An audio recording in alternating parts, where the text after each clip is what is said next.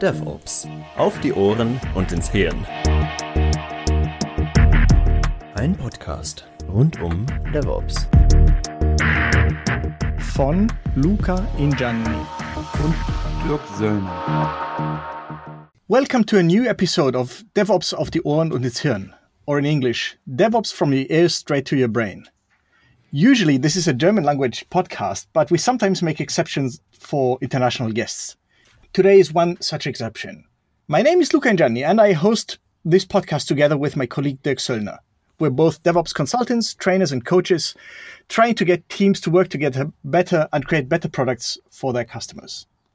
Today, we're joined by Jeff Gable.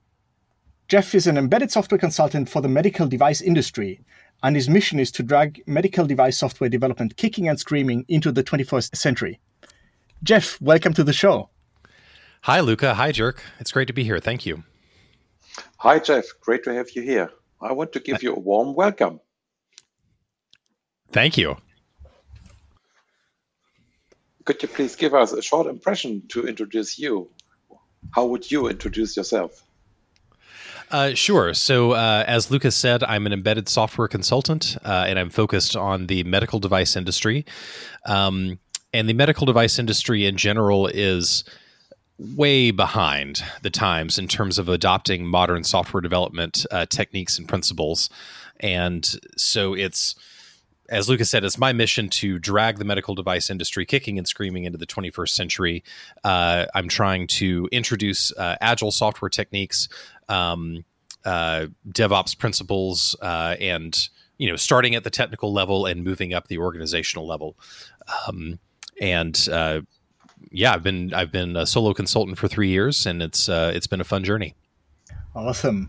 Um, since you spoke about DevOps, we usually have this tradition on the podcast of having our guests explain to us their definition of DevOps. So, what's yours? Sure. So, DevOps is obviously the amalgamation of development and operations. And I think at its most fundamental level, it's about breaking down the silos and uh, treating the the production of a of a software product uh, in a in a more system with a with a system level view in a more holistic way, uh, as opposed to the way it was done before DevOps uh, was introduced, which was in a very siloed way. Uh, and there's certainly you know there's lots of other principles that come along with it, but I think that's the that's the most fundamental level for me at least. Okay, are there some difference between DevOps uh, in your um, industry and the the normal industry for for Luca and me? Sure. So, so my understanding is is uh, you know you guys are focused in the in the web development world, uh, and my focus is in the embedded uh, embedded device world. Um, and I, am not an experienced web developer. I have done some, uh, but I'll, say the the most the two most obvious differences to me are one in embedded systems. There's hardware involved, uh, and hardware is just uh, trickier to do in a in an agile context. It, the the iteration time is fundamentally slower. Um, there are Luke and I have, have talked about this uh, on our own podcast that there are ways to speed that up, um, but fundamentally, hardware adds this complication that just isn't isn't there in the world of web development. Um, and the other thing is that maybe because of this hardware and because these things have been slower, uh, these these principles have been uh, slower to be adopted in the embedded development industry, the tooling is 10 years behind at least. And in the medical device industry, I would say even more, like 15, 20 years behind. Uh, where it is in the in the web development world, um, uh, and so newcomers to the industry or those in the industry who want to who who say you know we're not doing this well we want to be more agile we want to start doing this in a more modern way. They don't have that really mature set of tooling and practices that they can just draw from. They have to figure out a lot of things along the way and cut themselves on a lot of hard edges. Um, and and so that those two things, I think the hard the fact that hardware has a slower iteration time and the fact that the tooling is less mature are the two main differences. Yeah, I was just going to ask, like, what are you even doing on this podcast? you're doing hardware, aren't you? Um, how does that like does does DevOps even apply? to your line of work? Absolutely. So, so I am not a hardware engineer myself. I'm a I'm a software engineer. So I write uh, embedded software and firmware, uh, and so very very much I uh, I try to apply DevOps principles in my daily work and convince the others around me to do the same. Uh, but it can it can be an uphill climb. How so? Like, wh- why is it hard to convince people to do DevOps in hardware? Uh, because essentially it it requires a different architecture, maybe in terms of how you actually write the software. So you can't just take kind of a traditional embedded software application uh, that was written without this in mind and just kind of do DevOps on it. like there's uh, in order to even um, do take the most fundamental technical steps like setting up a continuous integration server doing automated builds, uh, starting to do unit testing, uh, your your application has to be architected in a way that supports that, and that's often not the case for someone who didn't write an application with that in mind. So it often you know especially if you come into a legacy program where there's a lot of code built up it's really hard even to take that very first step. Uh, and that's if you're motivated to do so. Uh, a lot of people just don't see don't really get it and don't understand the value in it. Um, and so that's that's where it just takes longer to convince them. You have to you have to do those architectural changes yourself get it going start to start to uh, demonstrate some benefits before people really see the value in it. Okay let me let me ask about this again just because you pointed out that iteration speeds are slower you know everything's maybe more complicated and clunkier. Can you even reap the benefits of agile development and of and of devops in uh, you know, especially maybe in safety critical industries like medical devices or something? Or are you just fundamentally shackled to maybe half year or yearly release cycles and, you know, and, and you really have no chance to iterate quickly as Agile would want you to do? Sure. So, uh, so again, because my focus is in embedded software, and because I've architected my software to uh, be as uh, divorced from the hardware as is practical, um, my software development definitely takes advantage of agile principles and I can iterate very quickly.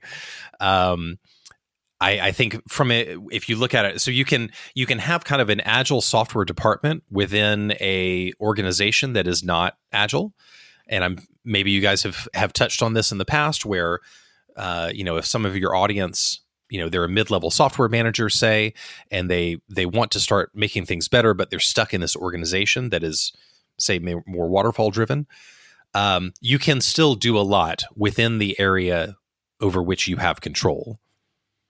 You just can't, uh, you know, maybe the organization will never come along uh, the way you would like it to, but you can still get a lot done in the in your own department. And so, in my sense, you know, even if even if I'm working with a medical device company and the hardware releases are six months apart, I can still do lots of software iteration in the meantime, um, and I can even get the software ahead of the hardware and demonstrate that it's working in simulation or emulation and then inform the hardware what changes they need to make. Um, encouraging them to do it more quickly that can be more of a challenge. So in the end i suppose it comes down to that principle principle that we talk about in quote unquote ordinary devops as well which is um, autonomy right you you need to be sort of insulated from from the hardware and conversely i suppose the hardware from you so that everybody can move along at their own pace. Would that be the right kind of understanding? Sure. I i, I think that's a that's a really good way to put it. Certainly uh, yeah, the software needs to be in, insulated from the hardware. It's it's I haven't really considered whether the hardware needs to be insulated from the software in that way. Um, I suppose in the in the sense that the hardware team should be they should get input from the software engineers, obviously, but they should not feel constrained from making a change because it will cause problems in the software, and that's where um, actually having a good software architecture that's decoupled and divorced from the hardware, the hardware should be able to change out from under you, you as the software developer, and it shouldn't cause you a lot of problems. And that because you've architected your software in that way, now the hardware team is free to change things more rapidly.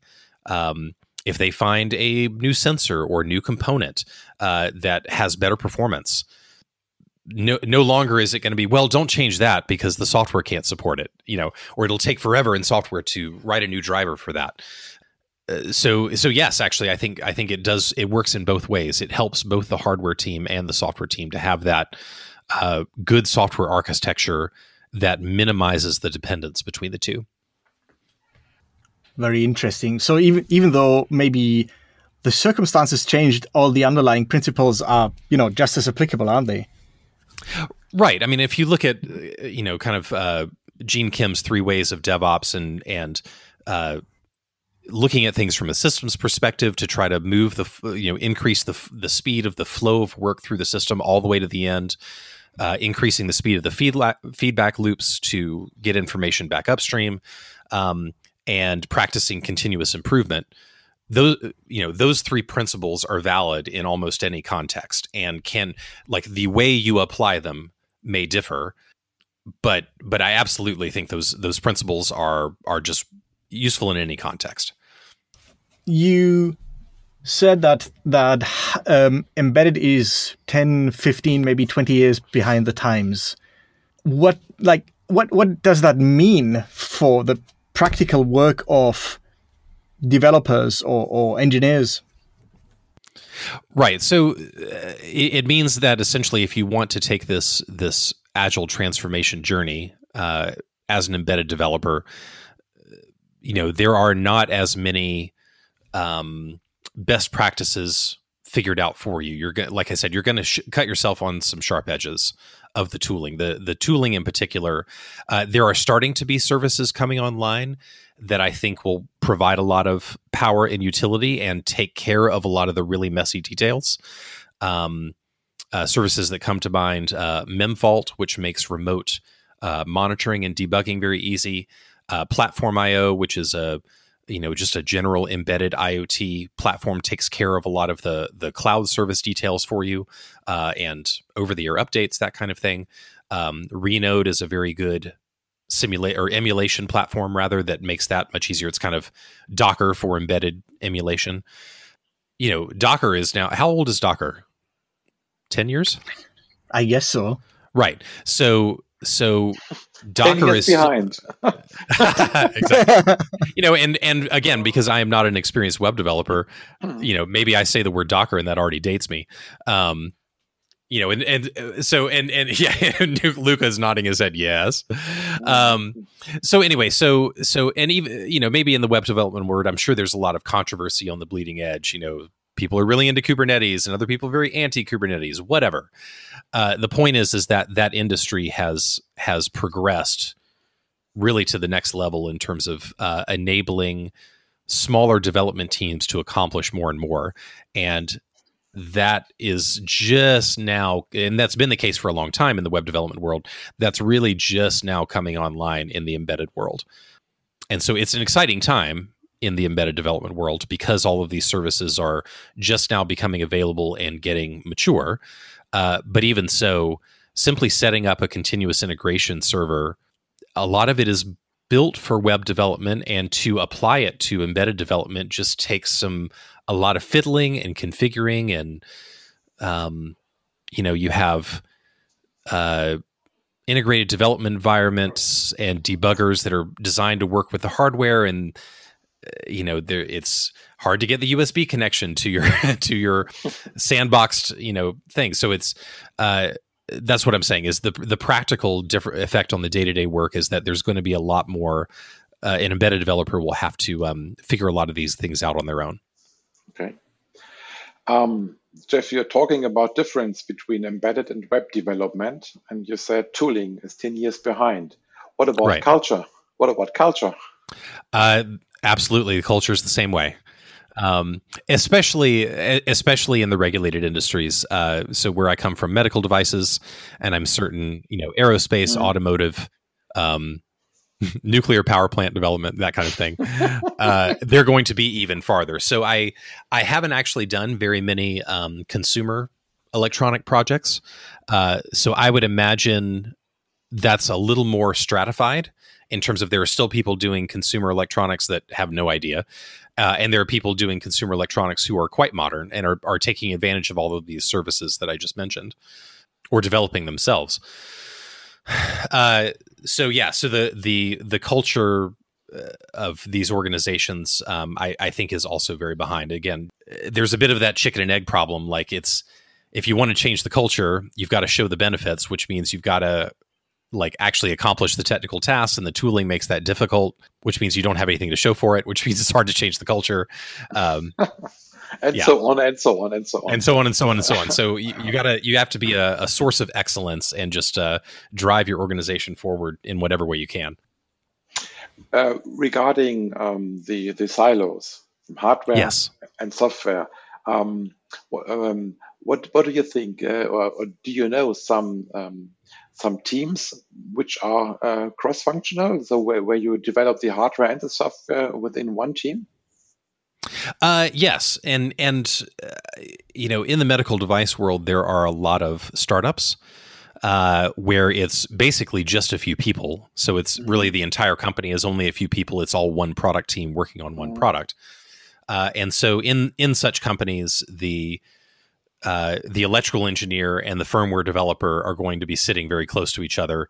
And what you would hope from a cultural perspective is they're they're extremely collaborative. Um, you know, the the the classic interaction is they're both blaming each other the problems. I think it's in hardware. No, I think it's in software. I, that really doesn't happen quite as often as as you might fear. Um, but uh, yeah, I, I guess um, that's something I, I like to make sure to practice, and especially with my background, my degrees are actually in mechanical engineering, and I've done. Um, I haven't designed any PCBs, but I've done a lot of PC PCB schematic review, and so you know everyone having to, um, and and then again I've tried to teach uh, software skills to my double E and ME counterparts so they at least understand a little bit of my world. So um, certainly the more you can do to infuse the skill sets that will also help to infuse the mindset and add some empathy and enable you to be more cross functional. Yeah, but I'm I'm not sure whether that mirrors your experience. Like I've often experienced that you know, even though everybody's meaning well and trying really hard to work together and be cross functional, especially like mechanical engineers and software engineers come just come from very different worlds in, in terms of like their traditions, even of of maybe expressing technical ideas. Hmm. Um, how much of a stumbling block has that been for you? I, I think it is a stumbling block in the industry. I I can't speak to it that intelligently just because I happen to have that cross-functional background. That's my that's my own personal engineering background, and most of my work is with small teams. Uh, but I would certainly imagine in larger larger medical device organizations say um, like i don't know johnson and johnson or edwards scientific or you know these really really big organizations there is there is probably a lot of that where you have siloed development. You have the mechanical department and the electrical department and the and the firmware department. They probably a lot of companies don't form these product development teams where you have a cross functional group working on a single product line. Yeah I, I imagine it is it is a real a real issue. So there's another question that I've been meaning to ask because now you've persuaded me that okay, DevOps works for for embedded systems, works for for hardware adjacent products, I suppose, or you know, products combining hardware. But now you come from an even maybe more difficult world, which is the world of medical devices, you know, a regulated industry, a safety critical industry where you can't just do whatever you want and iterate whichever way you want and then looks good, let's de- let's deploy it and then, you know, somebody's pacemaker fries, and that's like not a good thing. Does DevOps, does Agile work in safety critical environments in regulated industries? Yes, yes, it does. There, and there's uh, it's a hot topic in medical devices right now, uh, and and the FDA has you know issued guidances on this, and there's been technical information reports that kind of try to clear up this misconception that um, agile development is is incompatible with with being safety critical. Trying to get concrete, as I like to do, the the way that you the things that separate, say, regulated industries or safety critical industries from those that are not so. Fundamentally, it's uh, risk analysis and risk management. Um, so, like when you say, you know, you, you're putting a pacemaker in someone, and if you make a mistake, it could kill them. Essentially, the the way that you do that is, you know, you first come up with this concept of this pacemaker, how it's technically going to work, how are you even going to regulate someone's heartbeat, and then you very methodically and thoroughly think of everything that could go wrong and the probability that it's going to happen and the severity of, of what it does. And then you introduce additional requirements into your engineering requirements into your system to mitigate those risks and to bring them down to an acceptable level. And you know, the FDA in, in particular for medical devices um, gives you this this high level process to accomplish that, but they don't necessarily specify the details. That's up to your company. But that's that's what you need to do to produce a safety critical device that's not going to cause harm to a patient. You can still do that in an agile context.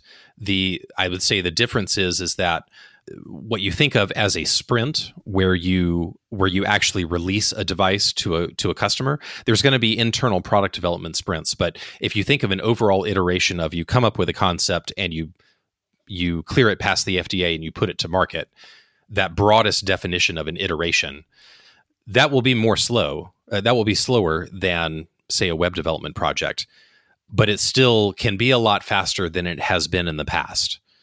And essentially you do that by really being ruthless with the uh, number of requirements that go into that version one and then you still have to do all the steps. You still have to do the risk management. Um, you have to specify requirements for each of the engineering disciplines. You have to verify them on the back end. You have to validate the device but going to market with a, a truly minimum viable product absolutely works in in that context you just have to follow all the steps you you just don't you don't do this multi-year uh, development effort, you can do it in one year. It still may drive people nuts that you know you you're not uh, you know maybe people in your audience that are are used to much much faster iteration times, and you can still do those very fast iteration times within the product development cycle. Like as you're like I said, as you're actually writing the firmware for your device, you can realize, oh, it's not going to work the way that we think it was. We need to change, and you make that feedback loop as fast as possible but your overall iteration you can certainly cut from years to a year. But that still sounds to me like you you have some kind of a waterfall start to the process anyway, where you do your safety analysis and you write down your requirements, like in the like in the bad old days. You write it all mm-hmm. down upfront, and then you pass it on to the developers, and they you know do their thing. Is that really what's happening, or, or do you even iterate on like your safety case and, and whatnot? Absolutely. Yeah, you certainly iterate on on the even within that that shortened product development cycle, you certainly iterate on the requirements, you iterate on the risk management and and you need to set up your tooling. And so at that point it's not it's when I say tooling at that point it's no longer just the engineering tooling.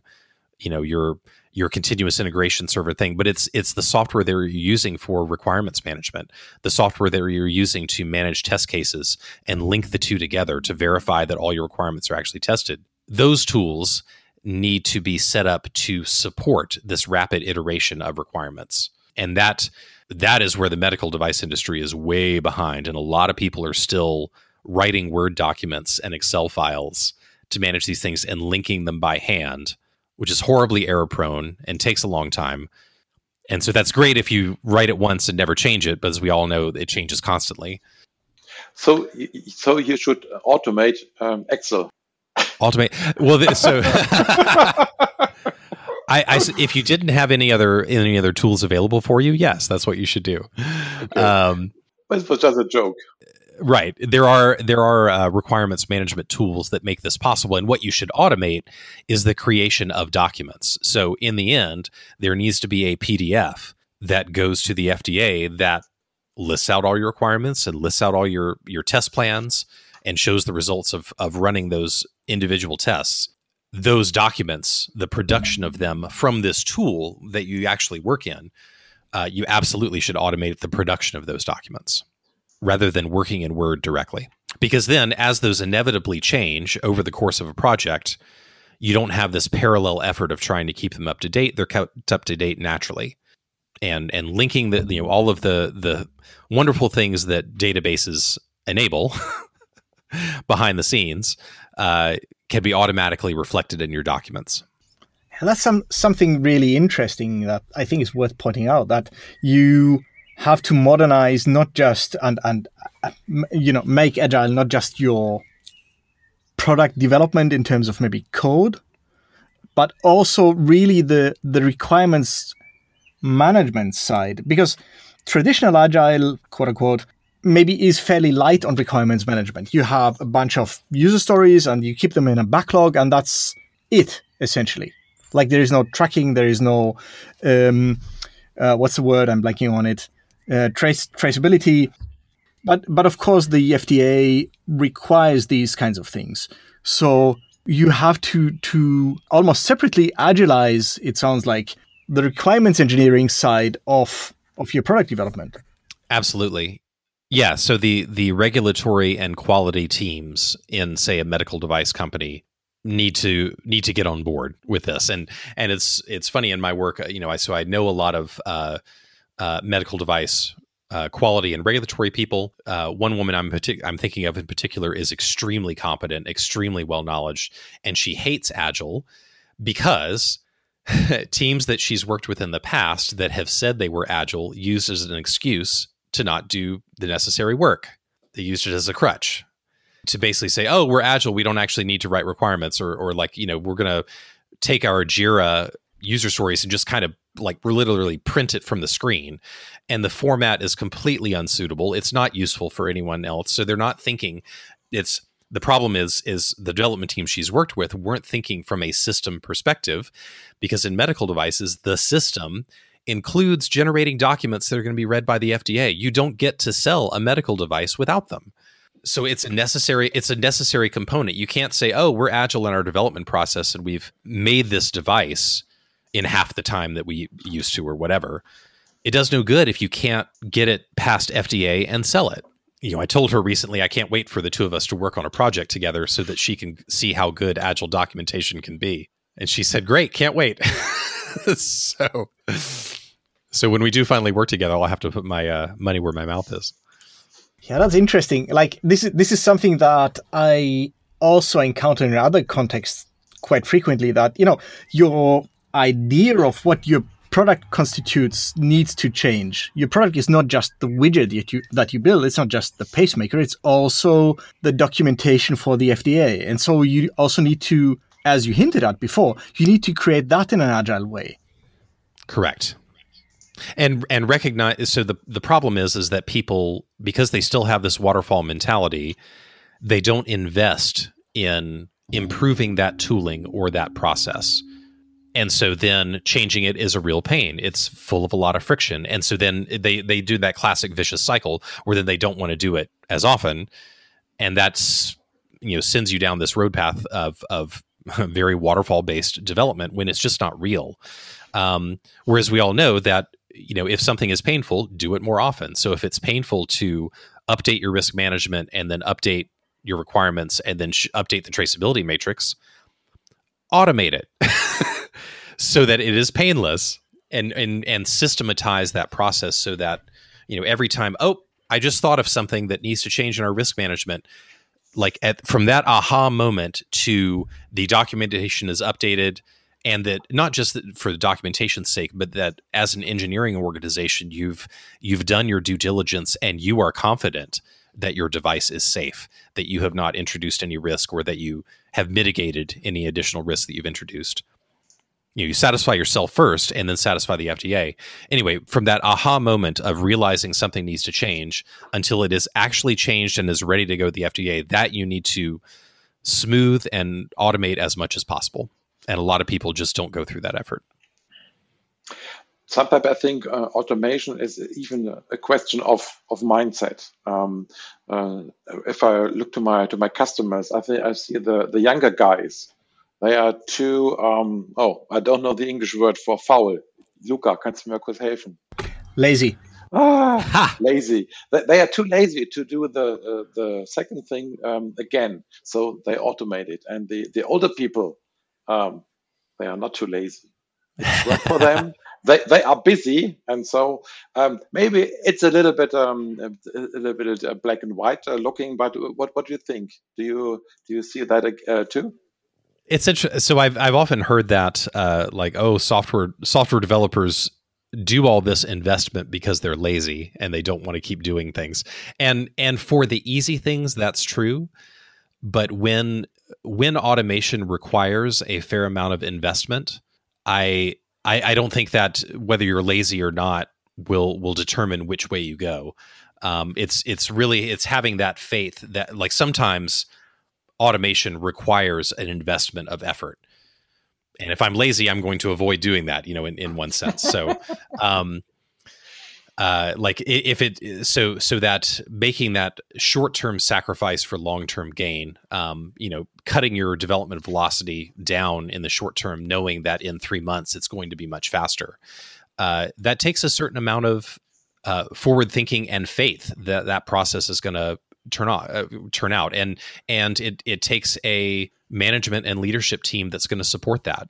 Either they have faith that it will pay off or they've created a culture where failure occasional failure is okay that that a, a culture of experimentation. We're going to try this and maybe this specific effort won't pay off but overall the fact that we as an organization are experimenting with new ways to improve that will pay off so it's funny. Yeah, I've, I've often heard the lazy trope, and I, I, I think it's it's it's very, uh, it applies to things that require very low investment. Then your laziness will clearly drive you to make that quick win and that quick script.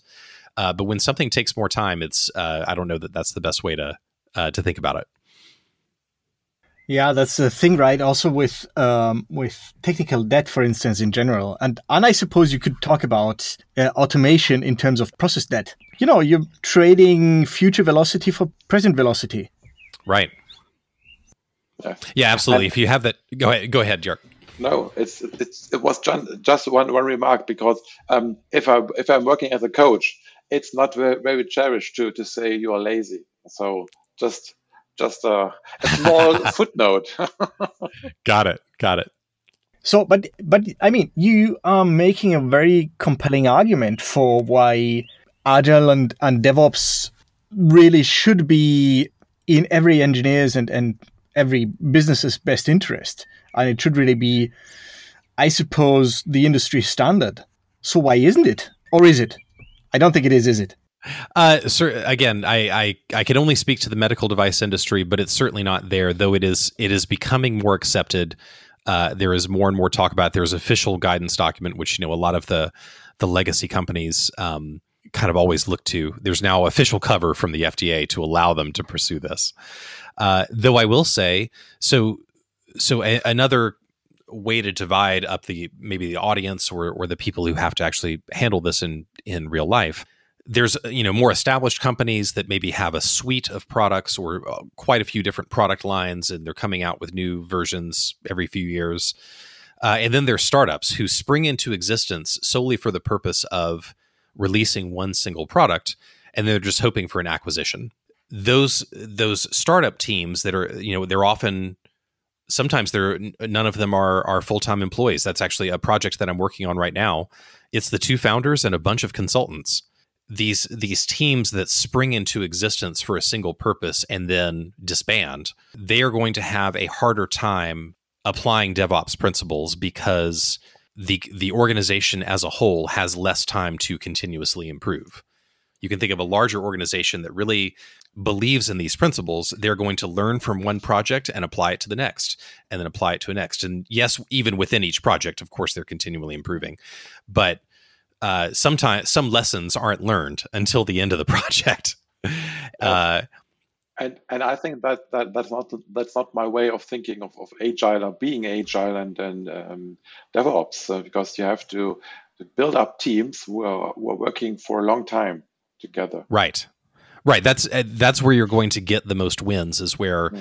Your team has time to continuously improve, uh, and in in the embedded world, um, and and especially in the medical device world, there are there are startups that are literally only together for three years mm-hmm. before they their technology gets acquired by a larger company and off they go. Mm-hmm. Um, and so there's just not a lot of time there to really improve. And so that's, you know, as a consultant, that's the kind of project I'm involved with. And so I bring in, you know, I'm working on applying DevOps to my own work. But in terms of coming into an organization and really affecting change from at the organizational level, uh, it is much more challenging. And sometimes I just can't do it. I have to I have to work within the constraints of of the organization I'm in, and there's not that time to say build that credibility to then leverage it into organizational change. Uh, Luca and I, not too long ago, talked with uh, a man named uh, Joe Schneider. Uh, he's uh, runs a embedded consultancy here in the states. But for a long time, he worked for John Deere, which is this agricultural company. They make tractors and agricultural equipment. You know, think of a, a legacy company. But he was with them when they started their their agile transformation of their firmware development group. Um, and this was a large company, and there were 400 firmware engineers by the time he was done. And it took, you know, uh, he was there for 10 years. And over that time, the, the organization as a whole made huge improvements. And they started with this little kernel of technical practices and slowly over time transformed that into or that that evolved into an organizational transformation. And if you're a startup, you you just may not have time to do it. Yeah, that's actually an important point to make, I guess, that there's just so much more to think of in embedded systems than in quote unquote ordinary software work. Because you have all the challenges of, of software, plus you have the challenges of hardware, plus you have the challenges of documentation, of regulation, potentially anyway, plus you have the challenge of not being able to continuously um, deploy your code or, or at least I would feel a bit uneasy about uh, over the air updates for pacemakers. Is that is that actually a thing? So there, so not for pacemakers. um, I would say for uh, so the FDA kind of has different risk level classifications, class one, two, and three, and pacemakers are class three, which meaning that a they could cause uh, severe injury or death. You know, class two, which is they could cause moderate injury or class one is minor or no injury class one is a band-aid class two is a a diagnostic device that's returning a a diagnosis or or some kind of treatment device that you know is not you know treats your eye maybe or something but is not life critical. So certainly medical iot is also a, a hot topic and people are doing over their updates but I, I imagine they are not doing over their updates of pacemakers. For that because of that risk analysis the risk is that something goes wrong and someone dies and that's there's really not a i can't think of a strong way to mitigate that. Maybe you could and if you can then by all means. Uh, you know like a long time ago we talked about uh, Tesla and and there I don't want to open a can of worms talking about Tesla too much but they they do over the air updates and they have done over the air updates of things that are safety critical like the suspension performance and the ride height. You know if they if they got that wrong they could cause a lot of crashes. So they i hope behind the scenes went through a process to verify that to a level where the risk was was low. I think you know the can of worms is that their risk tolerance is higher than a lot of us are comfortable with but that's that's all i'll say about them. But you're absolutely right. I mean not uh, uh, over the air updates are rare in the medical device industry and and that makes you less agile as an organization because it is more difficult to iterate on your product after it's out in the market. You have to release a new version, and then now you're dealing with the headache of configuration management. Yeah, and also maybe you need to cut open your patient right. to install the new right. version, which is kind right. of a bummer. Right. so that's you know that's the kind of thing where uh, when you can't do updates of your product in the field, you have to and I and I'm advocating to release a minimum viable product like you release a pacemaker, it needs to work as a pacemaker. And then maybe you, the next year, you introduce an improved version that. Uh, maybe a pacemaker is a bad example, but is a better pacemaker in whatever axis that is. And you know, new patients are getting that, and that's based on feedback from the initial cohort of patients. But they they still have a safe and effective product. Maybe your new pacemaker has like implements new functionality has additional requirements that are based on market feedback. Again pacemaker may not be the best example but we'll, we'll run with it. All right. That i think has been very very interesting. Dick is there any are there any questions you would like to to ask of Jeff? Oh no, just for, for the second no. It was it was a really um, it gave me a good uh, a good impression um, of, of uh, for the um, problems you have or the issues you have um, using agile using De devops in those uh, kind of, of, of industries and i hardly and i hardly have no answer for that because uh, my last question may be you say hardware um, is a, uh, you have more uh, have a longer sprint. Um, how much would you would you guess that uh, a sprint in hardware development is? Uh, that's an excellent question. Luca and I have discussed this previously. Um, so I would say typical is several months. So say say you know you're developing an embedded device and mm-hmm. um, you you discover a problem that requires a hardware fix um, I would say typically you get a bunch of those problems to stack up, and then they're all fixed because the the you know this again this is people not leaning into the pain of what's difficult. They let a bunch of those things stack up for a few months and then they do a, a big revision and and the and that process of once we say okay these are the things we're going to fix it'll be four weeks minimum until the board is delivered but but it is so common to wait on those kind of things for months. And Luca has proposed to me in the past, and I'm certainly intrigued by the idea of having essentially a fixed hardware iteration where, yes, okay, whatever whatever time from you start the new schematic, which then leads to new layout, which you order the boards and you you have them delivered. Whatever that iteration time is, becomes your hardware sprint or maybe something just barely bigger than mm. that mm. Um, so that actually you, you have a new set of hardware coming out every four weeks or six right. weeks or whatever yeah. it is um, i'm i have never seen that done. I am intrigued by the possibility. I think it could be really really powerful. Sounds good. Thank you. You're very welcome. All right. Jeff i think this is an excellent place to leave it. Thank you so much for being on the show uh, where can listeners find more uh, uh, find more about you? And uh, this is something maybe you would like to brag about. Uh, sure. So so you can just go to my website. It's jeffgable.com that's j-e-f-f g-a-b-l-e dot com. And you can also find me on linkedin. Um, obviously all my content and uh, writings are are in English, um, not German. But uh, and you can also uh, uh, Luca, you and I obviously have a another podcast called the Agile Embedded Podcast. Uh, and if any of you out there are are interested in how more learning more about how agile techniques apply to the embedded world, uh, you can. I definitely recommend listening to that podcast. You can find it on any major podcast publishers, Apple, Google, Spotify, etc. Uh, so the Agile Embedded podcast uh, is what you would look for. Awesome. Thanks so much, Jeff. So, again, thank you again for being on the show. This was a really fun and interesting episode. Thank you. Thank you so much. Thanks, fellas.